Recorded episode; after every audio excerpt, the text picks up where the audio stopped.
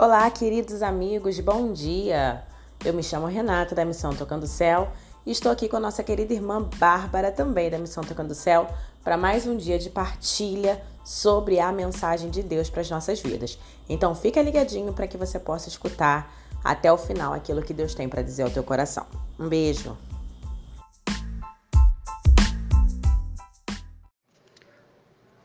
Olá, a paz de Jesus, o amor de Maria.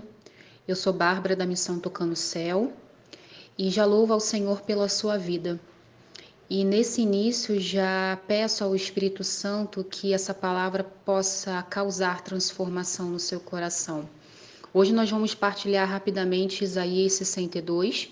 Eu convido a você pegar a tua palavra e eu não vou ler, mas eu convido a você a meditar cada versículo dessa palavra. Quando nós pegamos Isaías 62, Logo de cara, eu entendo que o Senhor ele tem pressa para poder salvar as almas. O Senhor não quer perder a gente para o inferno.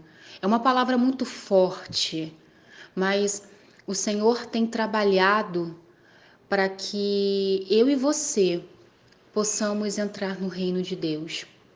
Mas a pergunta que fica é que será que o trabalho de Deus tem sido em vão? Porque será que eu tenho feito valer esse trabalhar, esse esforço da parte de Deus? Porque muitas das vezes Deus quer contar comigo, Deus quer contar com você, e a gente acaba se tornando um cristão acomodado. Ao invés da gente fazer a nossa parte, que é evangelizar, dar testemunho com a nossa vida, a gente é mais um no meio da multidão. E aqui no primeiro versículo vem falar assim: Por amor a Sião eu não me calarei, por amor de Jerusalém não terei sossego. E aí o que fica no meu coração é que quantas das vezes a gente quer levar uma vida de comodidade. E aí o Espírito Santo faz uma breve pergunta para mim e para você: como anda a nossa vida de oração? Será que ela fica em segundo plano ou em primeiro plano? E agora me faz lembrar do Sermão da Montanha, aonde Jesus foi estar com o povo e com os discípulos. E lá na metade do sermão, Jesus pôde proclamar essa palavra: Buscai primeiro o reino dos céus e a sua justiça, e tudo mais vos será acrescentado.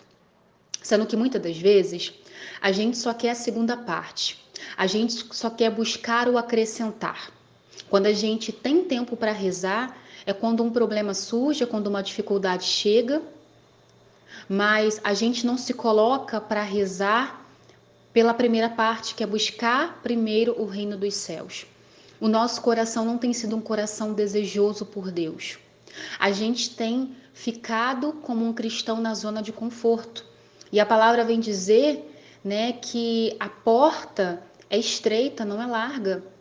Então, quantas vezes a gente quer colocar os nossos caprichos em primeiro lugar? A gente coloca a nossa preguiça, o nosso cansaço. A gente quer colocar as, os nossos sonhos, os nossos projetos em primeiro lugar e as coisas de Deus vão ficando a segundo plano. Volto a falar para você. Deus tem pressa. Deus tem pressa.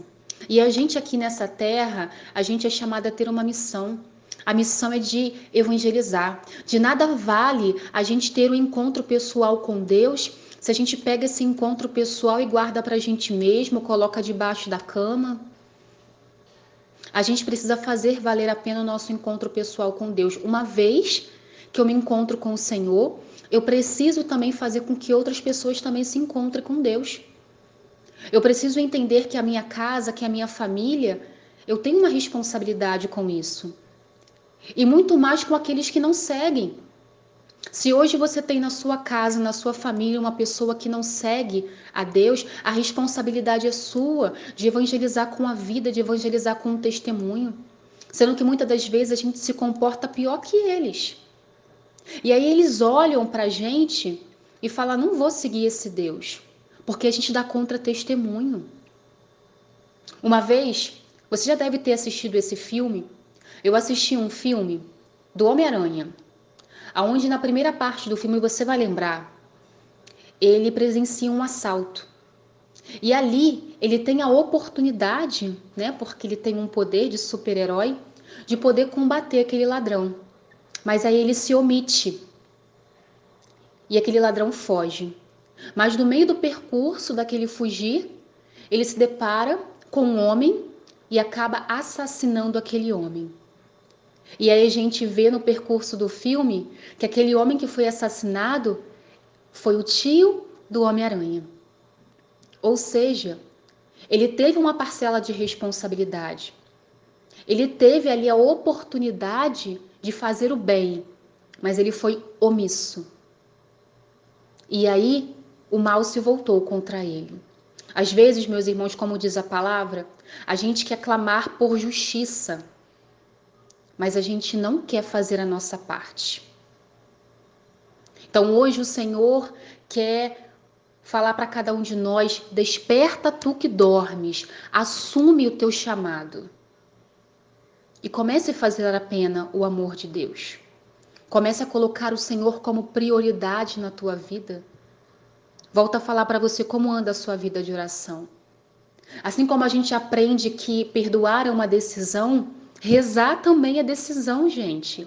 Eu não posso rezar simplesmente quando eu tenho vontade. Porque a gente tem uma natureza decaída, nem sempre eu vou ter.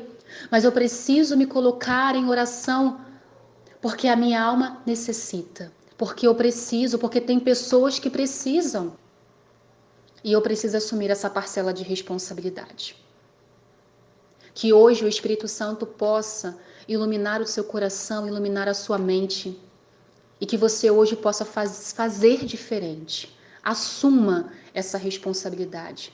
Não seja mais um na multidão. Faça a diferença. Deus conta com você. Fique na paz do Senhor e até breve.